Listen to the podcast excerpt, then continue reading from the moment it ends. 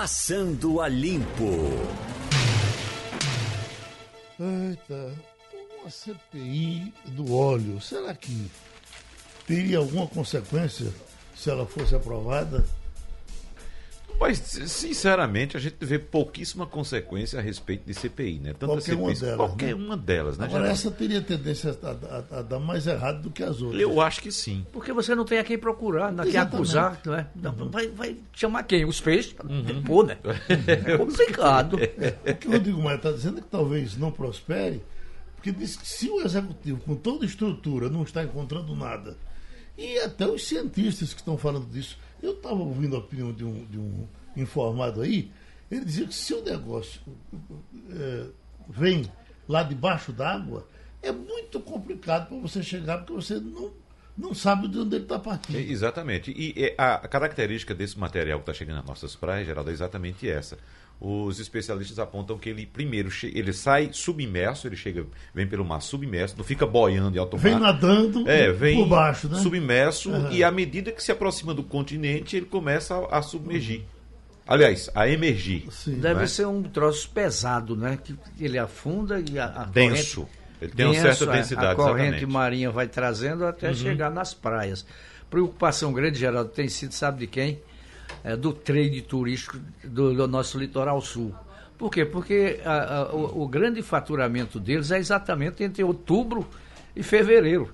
E as reservas de hotéis é, do pessoal que mora ou no sul do país ou fora do país começam a ser feitas agora nesse exatamente, mês de outubro. Exatamente. Aí com essa notícias, essas notícias tão, tão trágicas é. em relação às praias do Nordeste, muitas agências de turismo estão propensas a não confirmar as reservas que as pré-reservas que haviam feito. É, e, e, o problema não é como você está apontando, Ivanildo Sampaio, não é nem só agora, né? Quem está com viagem marcada para agora, quem está com hotel reservado para agora, é exatamente isso. É para janeiro e fevereiro que as pessoas começam a fazer as reservas agora, nessa época, né? Olha, nós estamos com o doutor Tiago Marinho, que é geógrafo, ambientalista, especialista em rios e estuários.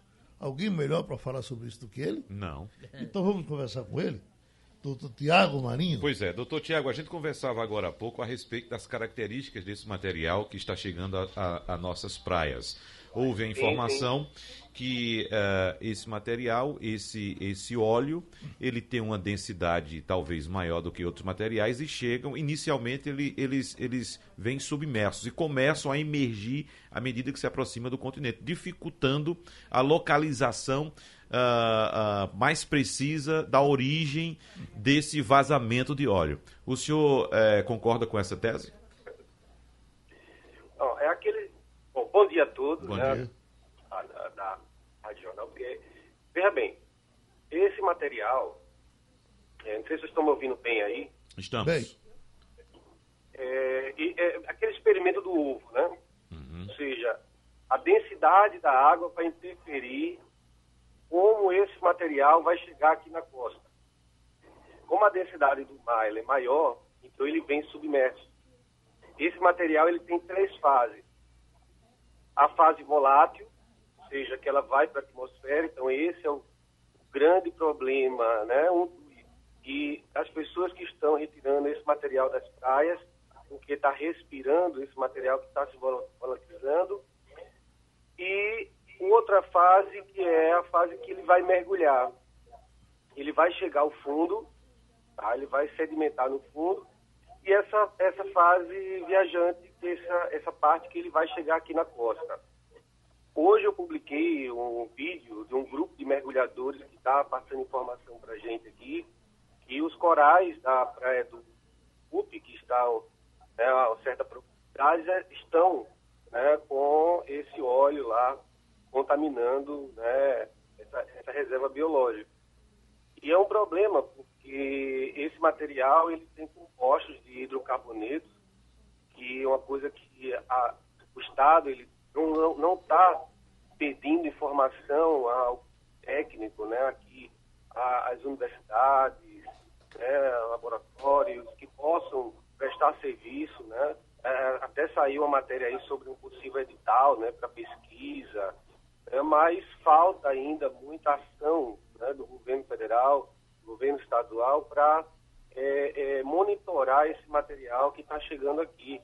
Então, isso é uma grande preocupação, porque a gente tem animais filtrantes, filtrantes né, como ostra, marisco, sururu, que tudo vai ser perdido.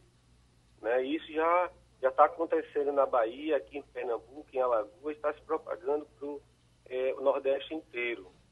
Né? A gente tem é, grandes catástrofes mundiais, né? Chernobyl, Fukushima, e essa catástrofe aqui do Nordeste está entrando nessa lista, porque esses compostos de benzeno que esse material libera, né, eles são é, policíclicos e, e, eles são invisíveis a olho. Uhum. Eles se dispersam muito facilmente na coluna d'água, eles são altamente absorvidos pelos organismos, inclusive pela nossa pele, e ele vai causar patologias diversas.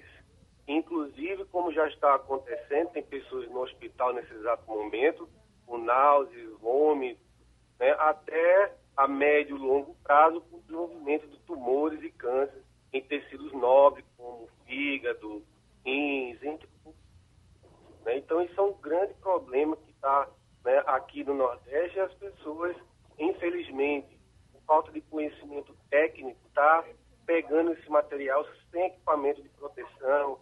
Né? O governo demorou muito para agir, entregar esse material né, de proteção né, para a população. Né? As ONGs estão envolvidas aí, quero mandar um abraço para todas elas, né, que eh, não deixaram esse material se propagar ainda mais, mas infelizmente, né, é, é, tem pessoas aí né, se contaminando severamente com, com, esse trabalho. É, eu estou monitorando algumas praias né, aqui do nosso litoral, vou começar a estender esse monitoramento para alguns estuários próximos às praias que tiveram né, essa, essa contaminação. Tá? Então, isso é um, um caso de, de, de, emergência. Não, não entendo ainda porque o governo do Estado não decretou estado de emergência em Pernambuco. Né? O município de São José da Corogane já reconheceu isso, que é um estado de emergência, e é, é, as autoridades elas não passam desse ponto.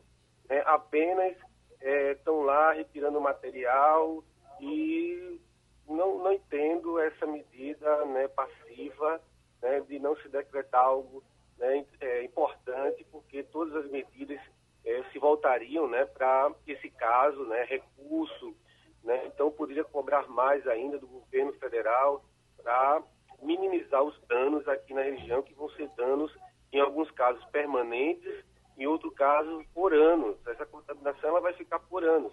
Eu estou vendo aqui na praia o pessoal tirando fragmentos, né, pedaços menores desses óleos, é, que estão se espalhando pelas praias, né, em pequenos pedaços, em escala de milhares, isso aí. Então, o trabalho de peneiramento, ele, ele é, é, é duro, é cansativo, né? Então, é, pedir aí que também as, as empresas privadas possam doar né, material como peneiras, né, luvas, é, é, para que esses, esses, trabalhadores, esses voluntários possam estar retirando esse material da areia tá, para que ele não fique em contato com a água, porque vai dispersando, vai contaminando né, a, a, biota por onde esse material está tá chegando. Ô professor, me permita, é, o seu relato é importante, claro, com essa sua preocupação em relação às pessoas que estão atuando na retirada desse material das praias, pessoas que inclusive estão atuando sem, sem material de proteção, sem equipamento de proteção individual, o EPI, mas me chama a atenção também o seu relato a respeito das substâncias uh, que esse material libera eh, no mar, inclusive também com essa, essa confirmação, com essa constatação, segundo o senhor, de alguns mergulhadores, de que esse material uh, tenha ficado preso em alguns corais. Então, existe um prejuízo grande também para aquilo que os nossos olhos não alcançam. É isso. Isso. A, essa contaminação, principalmente do benzina, ela é invisível, ela é química. Né? Então, as, as pessoas não conseguem ter a noção né, do grau né, de, de, de, de, substâncias que tem nesse material, né, nesse óleo que está chegando aqui.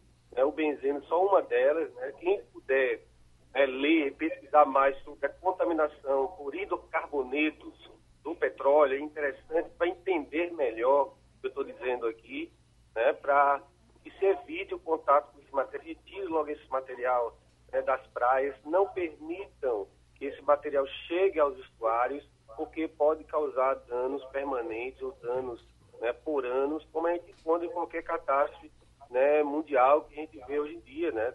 Já citados aqui, Chernobyl, entre outros, que está lá, né, fechada né, há, há longos anos. E, e, vai acontecer aqui da mesmo, mesma maneira. Né? Alguns estuários, eles, eles devem ser proibidos, né, a, a, a caça, a pesca, né, por anos, até que se faça um estudo mais profundo né, e a liberação desse, desse ambiente para né, as pessoas é, voltarem a pescar, voltarem a utilizar né, no, no, seu dia a dia. Né? É, peço um apelo a vocês da, da, da, da rádio, da mídia, né, que informem a população que não tomem banho né, nesses locais né, que estão em contato com óleo, é, que se faça um cuidado maior da alimentação desses crustáceos né, próximo, né, que estão se retirando próximo a esses locais, porque o benzeno, por exemplo, ele é altamente absorvido pelo corpo, né, pelos organismos. Né? Então, isso é um, um, problema também de saúde pública. Doutor, okay. doutor Tiago. Bom dia, doutor Tiago. Eu queria saber uma coisa. Cabe ao governo decretar uma, uma moratória na pesca durante esse período? Ou vai deixar pegar, continuar pescando, vendendo peixe provavelmente intoxicado e a população Olha, é... comendo esses peixes e, e, e, sem saber o que é que está é, ingerindo? Bom, é, é isso que eu acabei de falar. Eu não entendo ainda porque o governo do estado não decretou estado de emergência. Mas seria, teria que ser então, uma medida federal, não? Não só, só em Pernambuco, tinha que ser uma moratória vinda do governo federal. Também, é, é, eu falo no governo no modo geral, uhum. né, que poderia partir aqui do Estado, porque o Estado de Pernambuco é, um dos mais afetados por, essa contaminação, né, e ele cobrar é, isso do governo federal, né, essa inclusão né, do Nordeste como Estado de emergência. Não, não entendo por que a passividade do governo em relação a isso né, e informar a população também que tenham cautela né, em banho nessas áreas, em consumir pescados dessas áreas, porque são, é, é, é, são compostos eles são altamente absorvidos e são carcinogênicos. Né, eles vão, vão contaminar, né, é, é, é, vão causar danos né, permanentes em alguns casos em sistema nervoso central, fígado, sistema hepático. Né, então, é, é um problema muito mais além do que a gente está vendo na praia. A praia é apenas é um, um pedacinho desse problema. Pronto, a gente, então, ag... a gente agradece ao doutor Tiago Marinho, geógrafo, ambientalista, especialista em rios e estuários, a contribuição que ele está dando. Certamente o, ouviremos por outras vezes e ele contribuiu com o Passando a Limpo. Já tem óleo já chegando nas praias do Pilar e de Pau Amarelo também, né? É, não, já, já noticiamos também uhum. Itamaracá. Isso, Vila, exatamente. Vila, Vila Rica. Parece. Itamaracá, Pau Amarelo, uh, Pilar, né, como eu citei, então está indo lá para o norte. O que espanta é um volume enorme de, de, de piche, como a gente chamava né? Não para de chegar. mil toneladas. E isso foi informado, que o fato de o óleo chegar à praia, você fazer a limpeza da praia, não quer dizer que não vai chegar mais, não. Pode ter material chegando Agora, ainda se aí. foi um navio só que se acidentou, que carga da gota Eu estava é. dizendo isso. Quantas mil não é? toneladas é? esse navio não transportava? Fica parecendo que é um cano que fica soltando o tempo todo. Né? Uhum. É. Qual o detalhe, Wagner? É, Ivanildo é, questionou na saída do bloco passado que. Aliás, Ivanildo, não, você. Todo, todo que navio é esse? Veja só, até agora foram. Que navio é aquele? É, foram recolhidas quase mil toneladas de óleo somente em Pernambuco. Que carga, né? Como você falou, que carga da bexiga, mil toneladas. Mas veja só, Geraldo, eu vou começar dos pequenos para os maiores, certo? Na frota da Petrobras, por exemplo, esses padrões são internacionais. Mas, por exemplo, o, na frota da Petrobras tem um navio chamado Panamax, é a classificação do navio. É um petroleiro para transporte de óleo cru. É o que carrega menos, Geraldo. Ele vai de 65 mil a 80 mil toneladas de porte bruto de petróleo cru.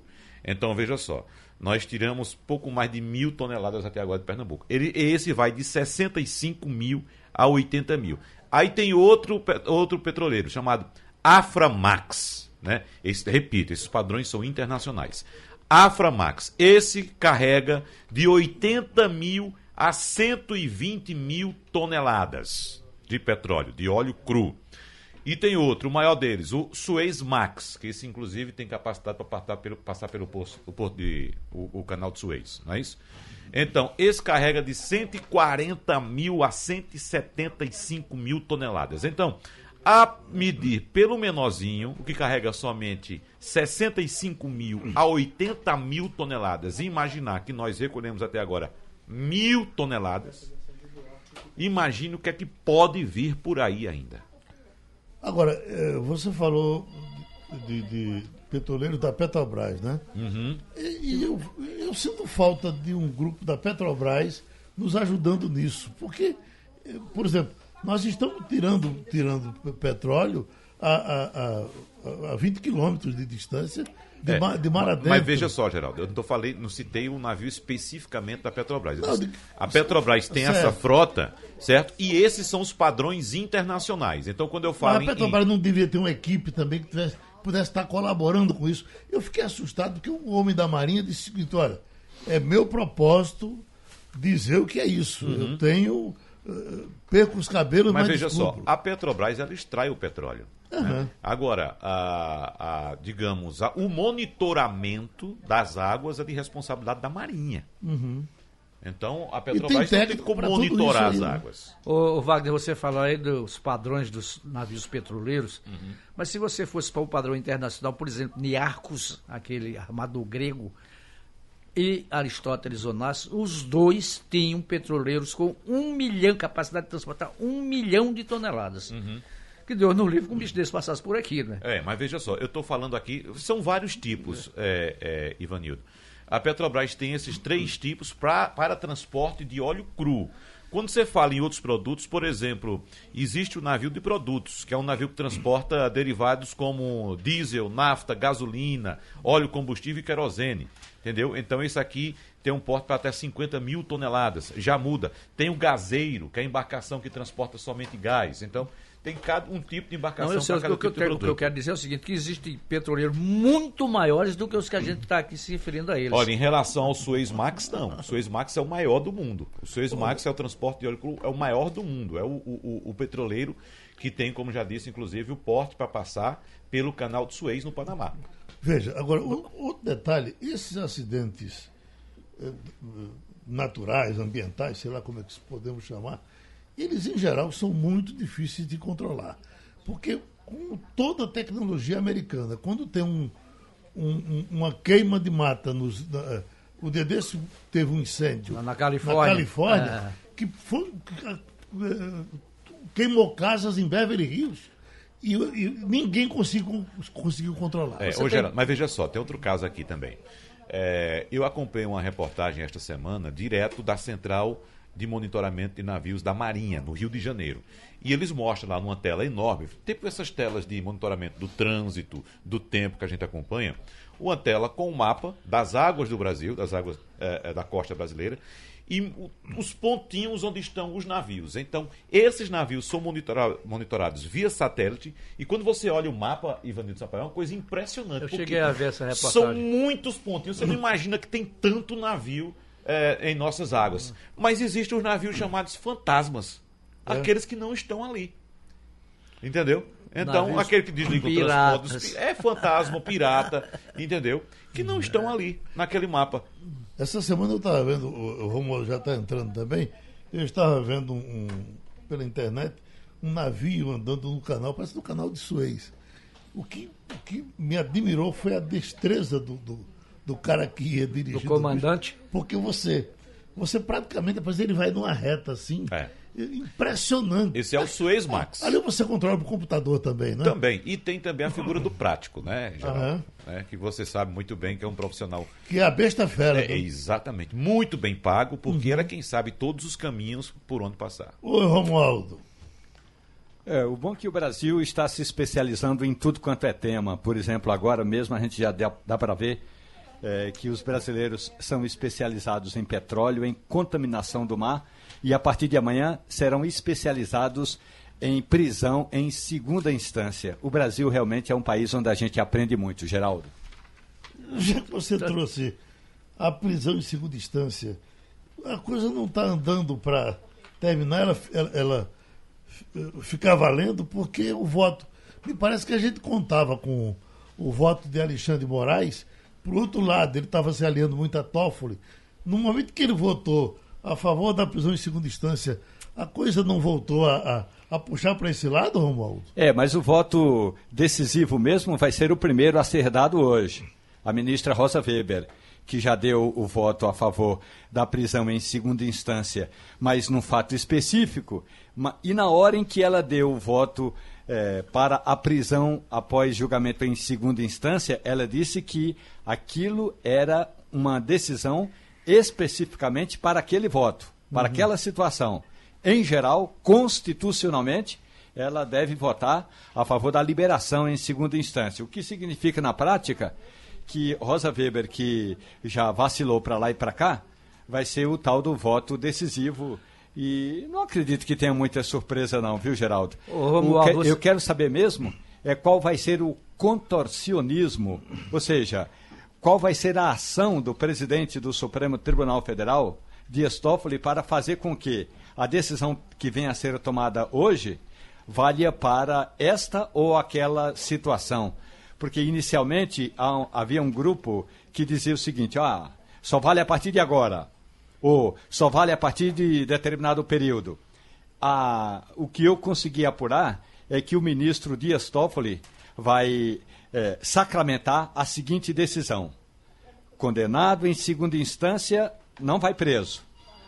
Só vai preso depois que aquele processo específico, julgado na segunda instância, venha a ser referendado pelo Superior Tribunal de Justiça.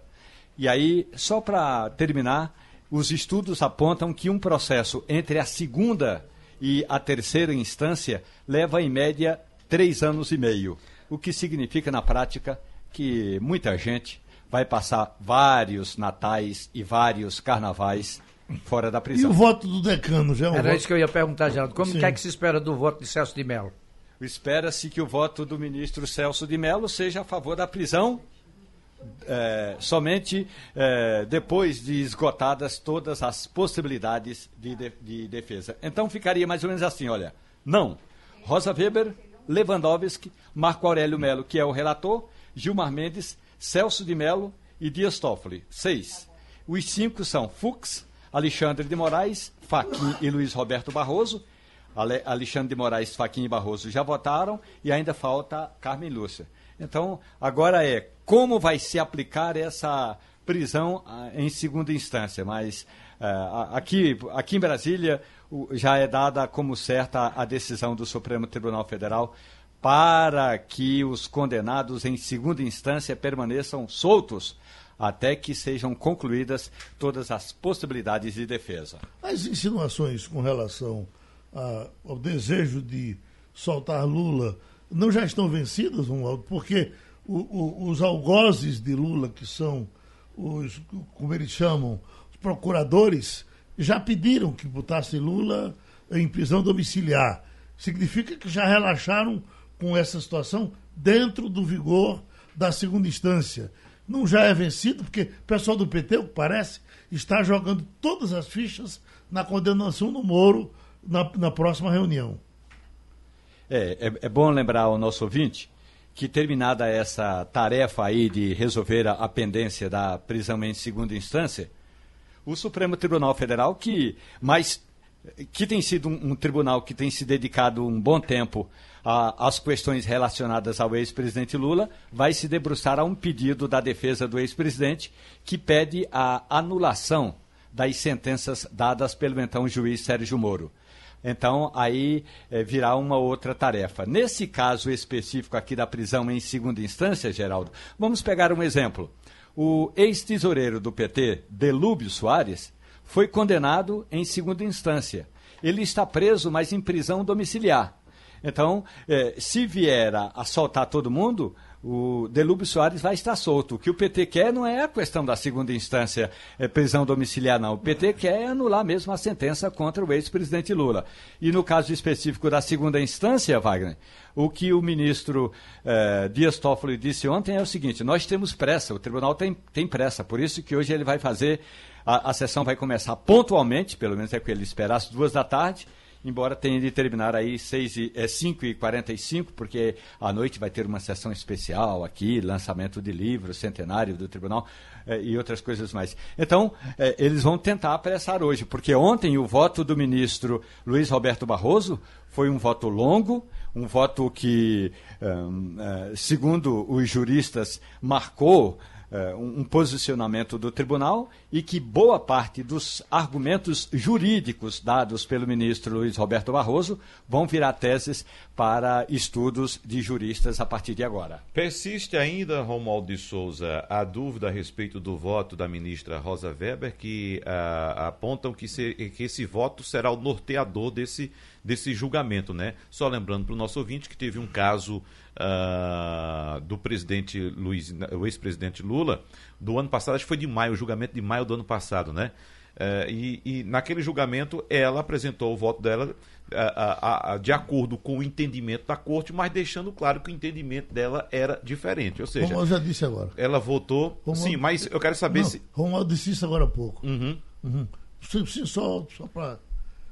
Romualdo falou há cinco minutos atrás, ele, ele entrou falando disso. Uhum.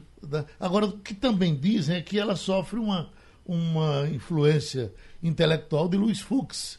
E Fux poderia estar tentando conversar. Como também outros dizem que ela não tolera Gilmar Mendes e votará sempre contra o que Gilmar Mendes for a favor. Certo, mas veja só, o que eu quero saber de Romualdo é se, se esse voto dela é misterioso ou não. Pronto.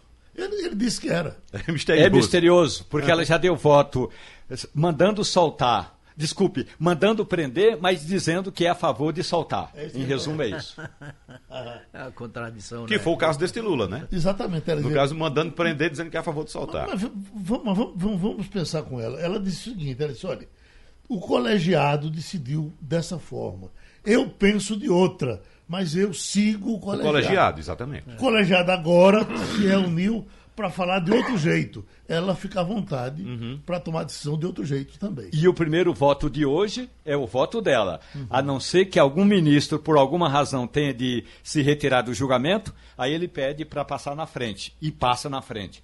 Mas o primeiro voto de hoje é de Rosa Weber, que é bom lembrar, né? Quando era, era, mini, era juíza lá no Rio Grande do Sul, ela era tida como juíza garantida da área da ala é, garantista. garantista. Portanto, é, uhum. ela entende que a Constituição Federal, nesse caso, é, deve estar a favor do réu e, e, ela quer soltar, porque entende que se o cabra tem direito a uma apelação, não está concluído o processo. E Rosa Os Weber que querem ser... prender entendem o seguinte: tudo bem, tem direito à apelação. Agora, a partir da, do julgamento na segunda instância, aí tem de cumprir a pena, mesmo que tenha direito a essas apelações todas. E Rosa Weber vai ser a primeira a votar hoje. Agora, depois de Rosa Weber, independente do voto dela, Romualdo, existe mais alguma dúvida em relação aos outros ministros? Me parece que não só acredito. com relação a, havia, a Celso havia de uma. Diga, Geraldo. Não, eu digo, haveria com relação a Celso de Mello, mas você já ah, entende que ele votará também pelo trânsito julgado, né? Perfeito. E, e é, é, bom lembrar que na segunda turma a ministra Carmen Lúcia já mandou soltar, mas ela é, na época argumentou que é, é importante que a Constituição é, Federal dê ao Poder Judiciário a, a, a, a liberdade de condenar mesmo que a pessoa tenha direito à apelação, porque, e aí o, o, voto dela é importante, ela disse na época, porque só quem tem condições de chegar às instâncias superiores é que vai continuar solta, porque tem muita gente, palavras de Carmen Lúcia, que não tem condições de chegar às instâncias superiores. Vamos pegar um exemplo, só para pegar uma tabela atual. Uma senadora chamada uma senadora do estado de Mato Grosso, juíza Selma. Ela foi condenada pelo Tribunal Regional Eleitoral de Mato Grosso e depois é referendado esse, esse, essa decisão pelo TSE. Ela apelou ao Supremo Tribunal Federal. A advogada que trabalhou para a juíza Selma, Karina Cufa, cobrou 100 mil reais por essa ação. Portanto, uma ação no Supremo Tribunal Federal não fica por menos de 70, 80, 100 mil reais. Não é qualquer, não é qualquer é, é, perrapado que pode ir ao Supremo Tribunal Federal, não. É isso. A Veja, essa semana, traz uma pesquisa do Instituto Veja, FSB, eh, mostra que para a próxima eleição, Bolsonaro está disparado na frente com 34%. Depois dele vem Haddad com 17%. Depois vem eh, Luciano, é, Luciano Huck, é, Luciano Huck com 11%. Vem depois Ciro Gomes com 9%. Eles até na análise aqui dizem que Ciro Gomes é praticamente carta fora do baralho para unir a, a chamada esquerda. Ainda é Lula o nome mais forte para unir a esquerda, que eles dizem. Depois vem João Amoedo com 9%, João Dória com 2%. Olha, você ter João Amoedo na frente de João Dória, eu sei não, viu? Você, quando chega no poder, rapaz, e, e começa o desgaste, ele é muito forte enquanto não foi da administração São Paulo. Uhum. Quando chegou lá, é, não era naquela tempo que se esperava, né? E a avaliação dele é ruim. Agora, os paulistas não os paulistas e os não, paulistanos não gostam dele. Mas João, João Dória é um sujeito conhecido hoje no Brasil. É. Né? Uhum. Ele é conhecido, é governador do estado mais importante do país.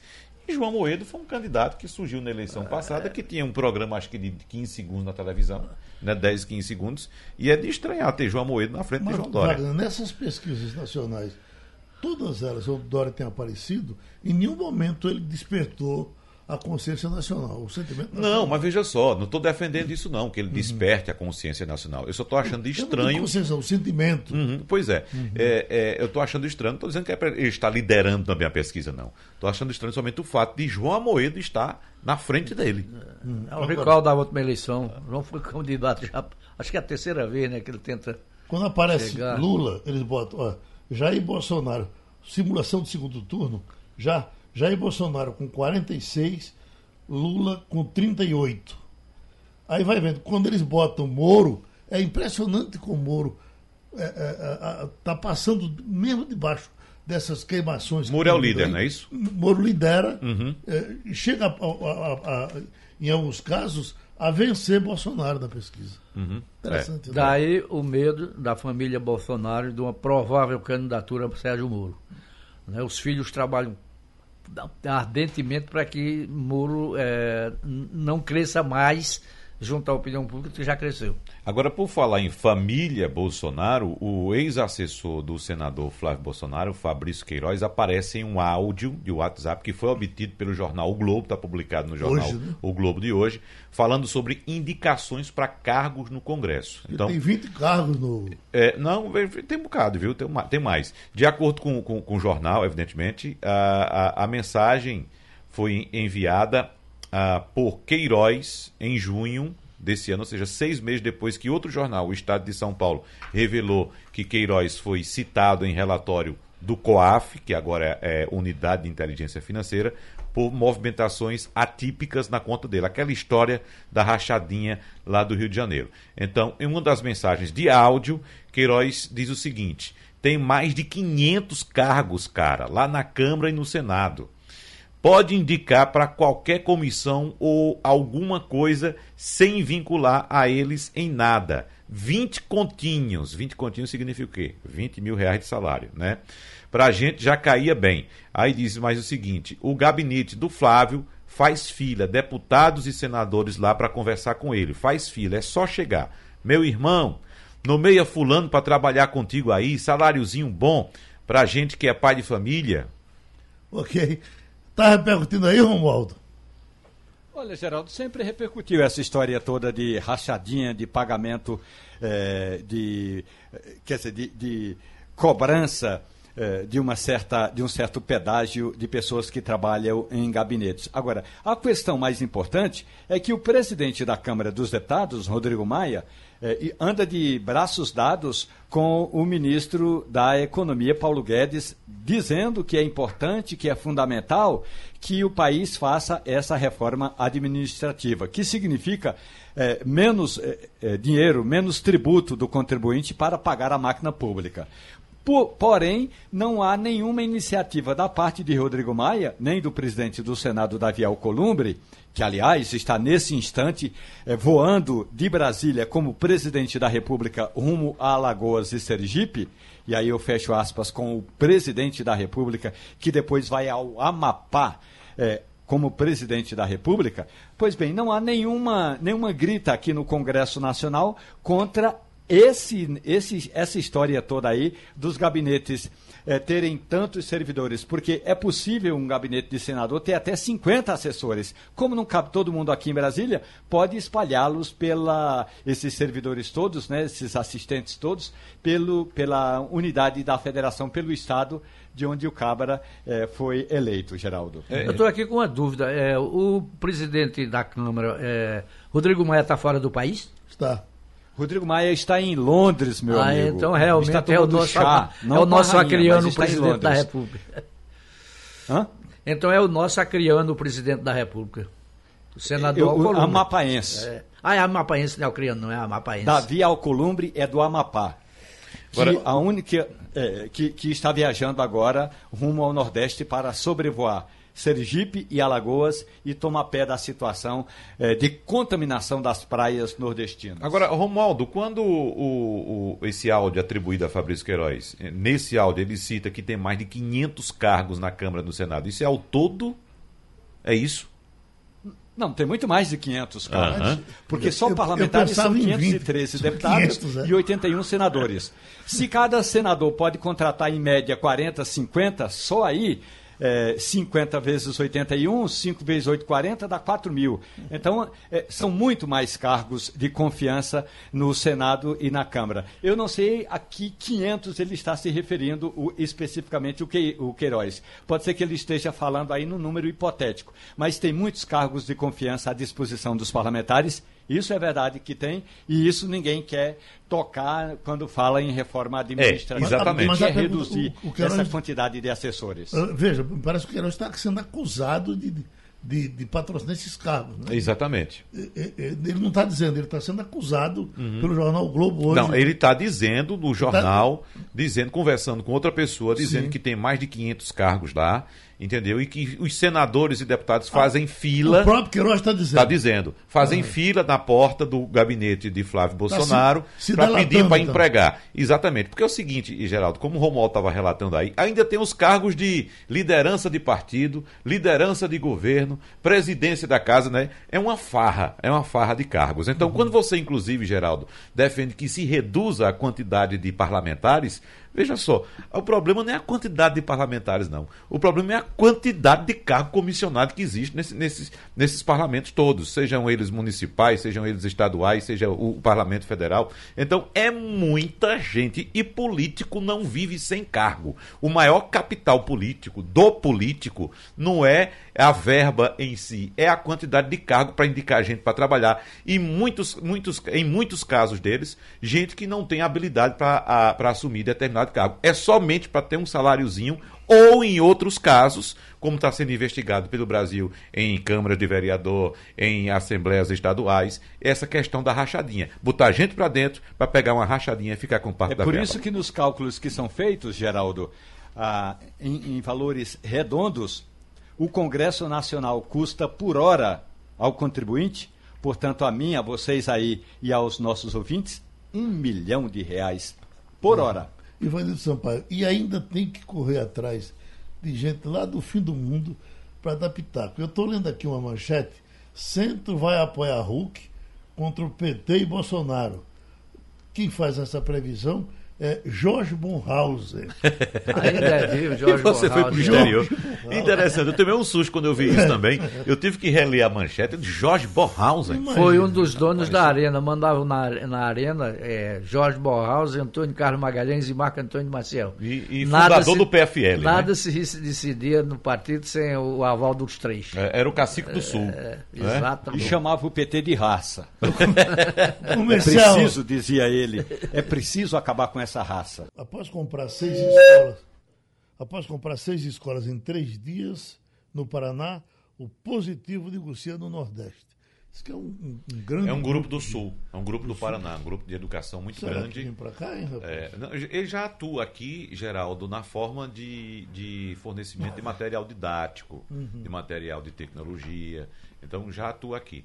É um grupo bastante forte no Brasil hoje, grupo positivo. É, os grupos eh, que exploram a educação, exploram a educação, porque quer explorar a educação mesmo, e saúde, né? A gente está perdendo. Pernambuco não tem, hoje tem pouco, acho que dois hospitais que são locais, o resto é de fora. Capital ou do sul ou do exterior. Né? Os grandes hospitais não são mais, com exceção do Jaime da Fonte, Louves, o profissionalismo e a competência empresarial de Antônio Jaime, que é o diretor, mas o resto está tudo na mão de multinacionais. E vive na ponta da faca para vender, todo mundo querendo comprar É. a todo instante o Jaime da Fonte. E ele não quer vender. É. Mas dizem que a pressão, às vezes, é tão grande, eu estava conversando disso com o dono do hospital. Isso olha, de um jeito que você termina vendendo. É. Eh, Esse amigo meu dizia, olha, isso é nosso por, por alguns dias. Porque quando ele sirva de comprar, compra mesmo. Não, e a- acabou. são as grandes corporações, quando começam a se organizar dessa forma, né, né, Geraldo? Você tem um exemplo das bebidas, por exemplo, os refrigerantes que antes eram regionais, cada região tinha seu refrigerante. Aqui nós tínhamos o Fratelli Vita, então as empresas foram se aglomerando e comprando as menores. Mesma coisa com cerveja, né? Cerveja também. A Ambev né? comprou tudo que tinha de cervejaria pequena. É, mas agora se bem que está voltando já o mercado de novo de mercado de cerveja artesanal. Ah, artesanal. né? né? E a gente, e inclusive as grandes comprando também, porque é uma fatia já de 5% do consumo, eh, no caso de cerveja, das cervejas artesanais, isso já incomoda, né? Já incomoda as grandes. Então as grandes estão comprando também as cervejarias artesanais. Todas as grandes já compraram pelo menos uma cervejaria artesanal. E a gente acompanha esse crescimento também dos grandes conglo- conglomerados nas farmácias. Né? Aquela figura da farmacinha de bairro está desaparecendo numa velocidade Você praticamente não encontra mais. hoje nacionais. né? Exatamente. Você se lembra, Geraldo lembra, né? Que quando apareceu a, a cerveja Skin, que era Skin Cariol. Isso, Skin era lá, Cariol. ninguém acreditava que fosse crescer. pô, Ganhou parte do Até mercado. por causa desse nome. Era né? muito ruim, era pesado. Carioca para cerveja né? e cresce, né? É. Isso é nome de vitamina de, de abacaxi, né? Oi, Romualdo. Isso é nome de Cibalena. Quando eu era pequeno lá em Carnaíba, a minha professora não queria que eu fosse canhoto. Ela disse que eu tinha que pegar tudo e escrever com a mão direita porque canhoto não tinha futuro, dizia ela. e aí eu teimei com ela, continuo canhoto, mas ela me obrigou a decorar as a fórmula química da cibalena. Parece fórmula química da cibalena, Geraldo. De metilaminofenil de metilpirazolona. Olha, preso no Pará, escreve mais de 40 livros dentro do cárcere. Puxa, de que tamanho será esse livro? É. E que conteúdo ter- teria? Detento custodiado no Centro de Recuperação Penitenciária, Antônio Carlos Almeida. Ele tem 52 anos, escreveu 40 livros em 13 anos. O presídio fica no complexo penitenciário, etc. E tal, e tal. Porque o- o- se você lê um um livro, já tem uma pontuação Exatamente. diminuindo a pena, né? É verdade. Se você escreve um livro, deve crescer mais ainda, né? Deve ter uma, um Ele, é maior. assaltante, ele foi assaltante de bancos, né? Esse bicho aqui, Sim, ele foi condenado em 95 e, e- e começou a escrever livros. Eu- parte dos livros, pelo que eu sei, né, tem, tem obra. Ele é comediante também. Então diz- dizem os amigos, os, os vizinhos de cela, que ele é bom de piada, Geraldo, que é uma beleza. Então ele escreve sobre comédia, sobre ficção. E, se não me engano, sobre terror. Eu não tenho certeza de terror. Agora, de comédia e de ficção, tenho certeza. Ô, Geraldo, deixa eu puxar um assunto também de hoje aqui. Aliás, começou ontem, mas está repercutindo hoje, que é interessante. O Procurador Regional da República, Maurício Gerum, pediu a anulação da sentença que condenou Lula no caso do sítio. Com base naquela decisão do Supremo Tribunal Federal que envolve o prazo de alegações finais para delatores e delatados, quem deve falar por último, se é o delator ou se é o delatado, Então, o procurador eh, Maurício Gerum afirmou que há nulidade do processo que sentenciou Lula a 12 anos e 11 meses por corrupção passiva. Então, veja só, é um procurador da Lava Jato que está pedindo a anulação dessa fase do julgamento do ex-presidente Lula. Não é do julgamento completo, é dessa fase. Não é isso? Então, a defesa do ex-presidente Lula, no caso do o, o, eh, advogado Cristiano Zanin, criticou esse parecer do Procurador Regional da República. por quê? Pois é, porque é o seguinte: Ele está dizendo que é uma tentativa da Lava Jato de, mais uma vez, manipular a verdade nos processos envolvendo o ex-presidente Lula. Ou seja, o procurador com base nessa decisão do Supremo Tribunal Federal, diz: anule que nós precisamos refazer, certo? A defesa do ex-presidente Lula vai dizer que é uma tentativa, como disse agora há pouco o Cristiano Zanin, de, de manipular a verdade. O que é que a defesa quer?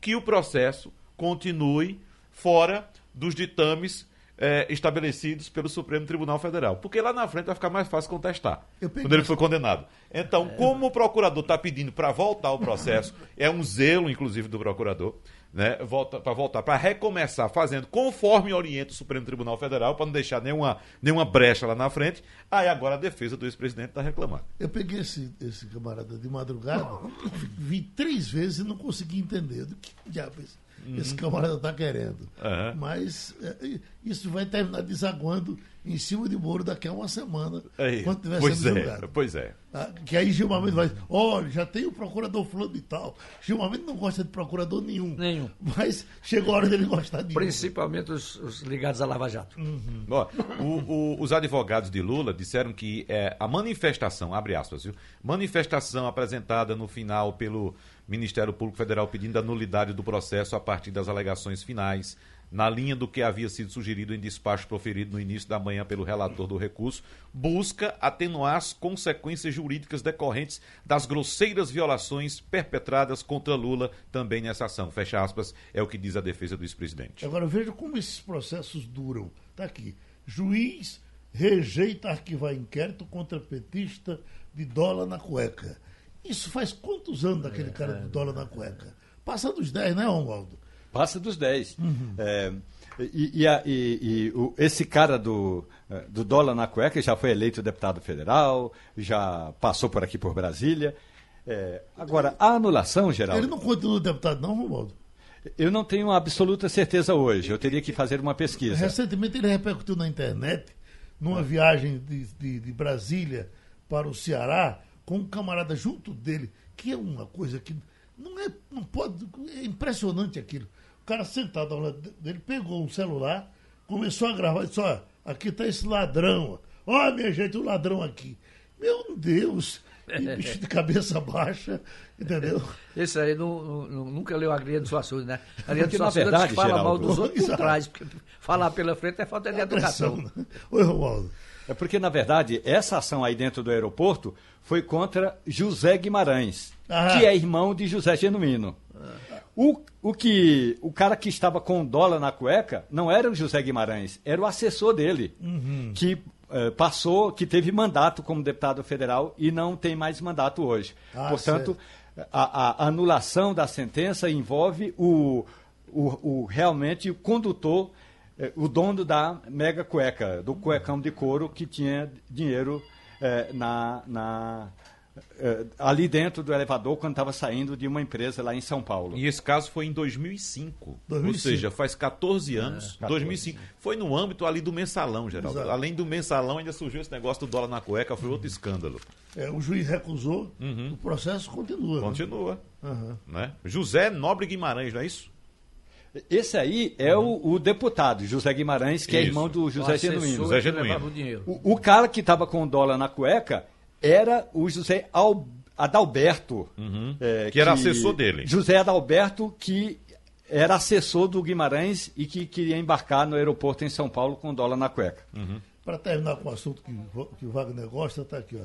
Táxi voador pode vigorar, uh, como pode virar opção de transporte urbano no futuro. É, daqui a pouco vai ter engarrafamento no céu também, Geraldo. Pois é. E você vai andar é... com escada para pegar Hoje o mundo todo está buscando soluções de mobilidade, inclusive esse tal de carro voador. Né? Uhum. O carro é, autônomo já é uma realidade mais próxima do que esse, esse carro voador. Muitas empresas buscam soluções para o carro autônomo, inclusive a Uber, porque são empresas, geral, as empresas de tecnologia, da mesma forma que elas explodem hoje, surgem e, e abocanham boa parte do mercado mundial, de uma hora para outra elas desaparecem também. Várias empresas de tecnologia surgiram por aí e desapareceram porque não encontraram uma solução de continuidade. E a Uber está buscando essa solução de continuidade por quê? Porque sabe que hoje, por exemplo, quem está trabalhando no Uber, Ivanildo, Geraldo e você que nos escuta, não é um motorista profissional, é alguém que por falta de oportunidade, por falta de trabalho, encontrou é, nessa atividade uma fonte de renda. Mas se por acaso o, a economia melhora, eu não estou falando somente de Brasil, não, em qualquer mercado em que a Uber a, atue, e o cara encontra um trabalho, ele vai deixar aquela atividade e vai para um trabalho mais seguro. Uhum. Então a Uber pensando nisso, sabendo que pode diminuir a quantidade de, de motoristas, ela já está buscando uma solução para não perder o negócio dela. E a solução passa pelo carro autônomo. Ou seja, pode não ter motorista, mas eu tenho um carro para te levar e te trazer. Já você que você está falando em tecnologia, tem um condomínio aqui em Brasília, um condomínio fechado, Geraldo, uhum. que você pode fazer o seguinte: você manda uma informação é, por WhatsApp com o seu localizador para o, o botequinho, eles chamam loja de conveniência que fica lá dentro. Aí pede, por exemplo, eu quero um quilo de sal. Aí o dono do botequinho da conveniência bota o quilo de sal num pacote e o drone, e o drone vai levar o pacote de quilo, do quilo de sal na casa do vizinho. Já está funcionando em caráter experimental e só durante o dia. Só para só adeus, lembrar. Aqui. Adeus o pombo correio da gente, é, Só, só para lembrar aqui que o Jornal do Comércio publicou esta semana uma notícia dizendo que as baterias Mouras, que são pernambucanas de Belo Jardim, uhum. estão investindo na produção de baterias, vão investir na produção de baterias de lítio. Já estão dizer, investindo. Já estão investindo. Já estão investindo. Dizer, nós, mais uma vez, estamos saindo na frente. Não, exatamente. E a empresa tem que pensar tudo na nossa vida, a gente tem que pensar isso, em perspectiva. Então, se a bateria Moura ficar, não, porque é a nossa tradição fazer essa bateria, essa bateria daqui a alguns anos vai acabar, vai deixar de existir. Então, tem que pensar exatamente em soluções para o futuro, para a sobrevivência no futuro. Nesse Olha, o Moura nunca me viu na vida, Geraldo. Uhum. O dono da, da bateria Moura nunca é, me viu na é, vida, nem é, eu sei quem ele é. é Mas eu, eu, lhe garanto que em qualquer parte do mundo, quando eu vejo aquele M lá de Moura, uhum. eu me sinto como pernambucano orgulhoso daquele projeto que deu certo no mundo todo. E, e era uma figura de, eh, fabulosa. Era doutor, meu amigo pessoal, gostava muito dele. Edson, Edson Mororó Moura. Moura. Eu me lembro que na, na, na greve aqui, para a negociação da empresa Jornal do Comércio, na grande crise, quando ela terminou passando para João Carlos Paz Mendonça, a empresa chegou a ser vendida a princípio para é, Edson Mororó, Jaime, que é da, da Federação, das, aquele brancão, que era. Gustavo Queiroz. Não. Gustavo Queiroz. Edson hum. Mororó, Gustavo Queiroz. Parece que João da Condil, né? João, João da Condil era, também fez parte. Todos tinham um pedacinho e depois foi, ficou é. tudo para o João Carlos, foi, né? Foi. Mas eu me lembro que tinha Pedro de Paula, aquele advogado importante. A gente chamava ele Pepa. Pronto. Que ele, ele, ele ia para lá, o, o, o, doutor Edson ia para a reunião da federação, ele ficava conversando com o doutor Edson só porque ficava impressionado como ele conversava uma hora sem dar um erro de português. gostava de fazer aqueles artigos, não botava, só distribuído na mão, ele escrevia e distribuía de mão em mão. O Jornal do Comércio publicou muitos artigos dele. Pois era. Esse era o doutor Edson Mororó Moura, a empresa está de vento em polpa, né? Com, com Só faz crescer. Filhos, etc. É. Uhum. Interessante, Geraldo, ele era muito amigo de, Emerson Fittipaldi. Sim. E depois, como é, é, quando o Emerson estava no, no Ostracima, ele trouxe de volta. Eu disse, eu trouxe ele, porque quando eu precisei dele no passado, ele me ajudou. Uhum. Fez propaganda para mim quando eu não podia pagar muito. Foi, Hoje eu quero ele de volta. E foi, sinceramente, que, que uma explosão para a empresa a propaganda feita por Edson, é, por Emerson, Emerson Fittipaldi. É, agora veja só. Jogou a empresa no mundo. Interessante. Né? Um exemplo de empresário, né? Que foi buscar aí Emerson Fittipaldi uma ajuda também para a sua Sim. empresa. Só que Emerson Fittipaldi não é exemplo de empresário nenhum. Faliu em tudo Faliu que fez. Né? tudo que fez, quebrou tudo. Né? E terminou passando a limpo. Passando a limpo.